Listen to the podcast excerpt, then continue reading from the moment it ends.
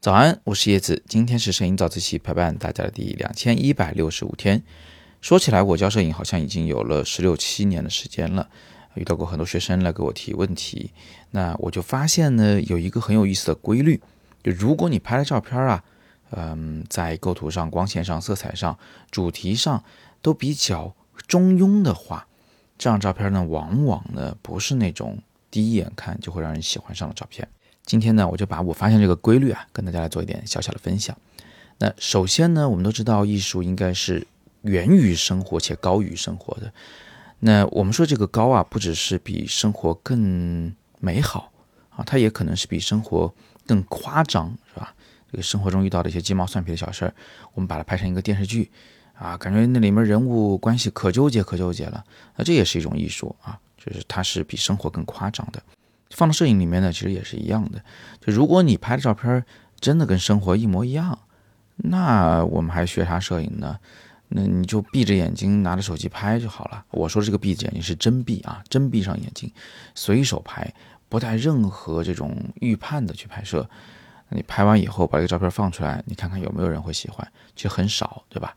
呃，或许会有一两张偶尔撞上一个好照片的，它毕竟有一定的随机性嘛。但是绝大部分照片应该都是非常平庸的照片。那如何让自己的照片变得更加的出彩呢？你就可以反过来做，你可以把这个照片在某个维度上拍到极致。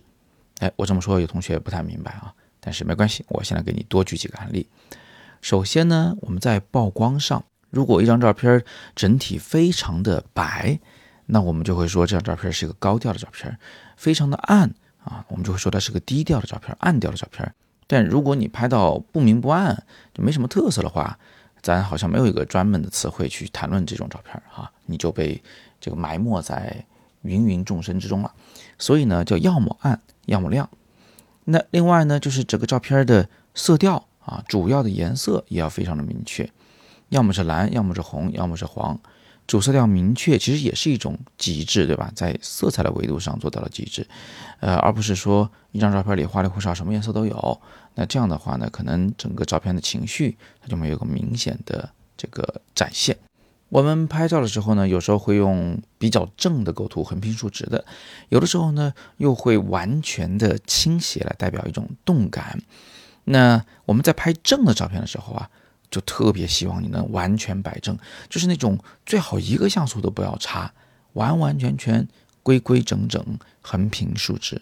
如果有那么一丝的差异，我就难受。我可能就想后期处理中再来把它校准一下。那为什么歪斜也是可以的呢？因为歪斜明显是想表达一种动感、危险啊，或者是一种这种不拘一格啊。但是如果你是既把这个照片拍的有点正，这个正的前提下又歪斜了两度角、五度角，那就难受了。你这是就是感觉想拍正又没这个能力、没这个实力，拍出来不小心歪了的感觉，他就是难受的。所以你看，正是对的，歪斜也是对的，但是在两者之间却是让人难受的。这样的例子还有很多很多啊。假设你拍的是个人，那这个人呢，他是开心的，开心的大笑。啊，我们觉得是 OK 的。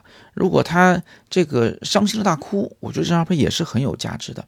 但是如果他是呃面色麻木，就连一点细微的表情都没有，我们就觉得你这个照片抓拍的不好。还有啊，就是你要把这个人拍的大大的，让我们看清他的脸，哎，我们就注意力就放到脸上去了，觉得啊这个姑娘真好看。但如果你拍的超小，就是一个小不点儿在画面中点缀，或者它就是一个背影，是个剪影，完全让我看不清他的脸。我们也觉得这张片是对的哦，你想表达的是个意境。但如果你把这个人拍的中等大小，小不小，大不大的，让我能看见他的脸，又看不清他的脸，就难受了。所以你看我举的例子够不够多了？同学们是不是可以沿着我的思路继续往下来进行思考？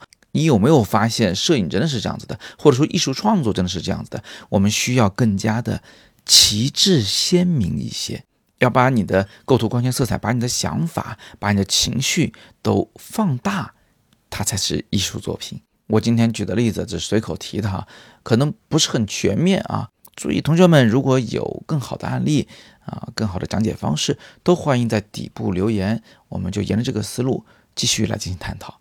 相信大家都会有更多的收获。那么更多的摄影好课，我的课就都在阅读原文中了，大家可以去看一看有没有你喜欢的。也只有经过系统化的学习啊，我们才能真正的把照片给拍好了。那今天呢是摄影早自习陪伴大家的第两千一百六十五天，我是叶子，每天早上六点半，微信公众号以及喜马拉雅的摄影早自习栏目，不见不散。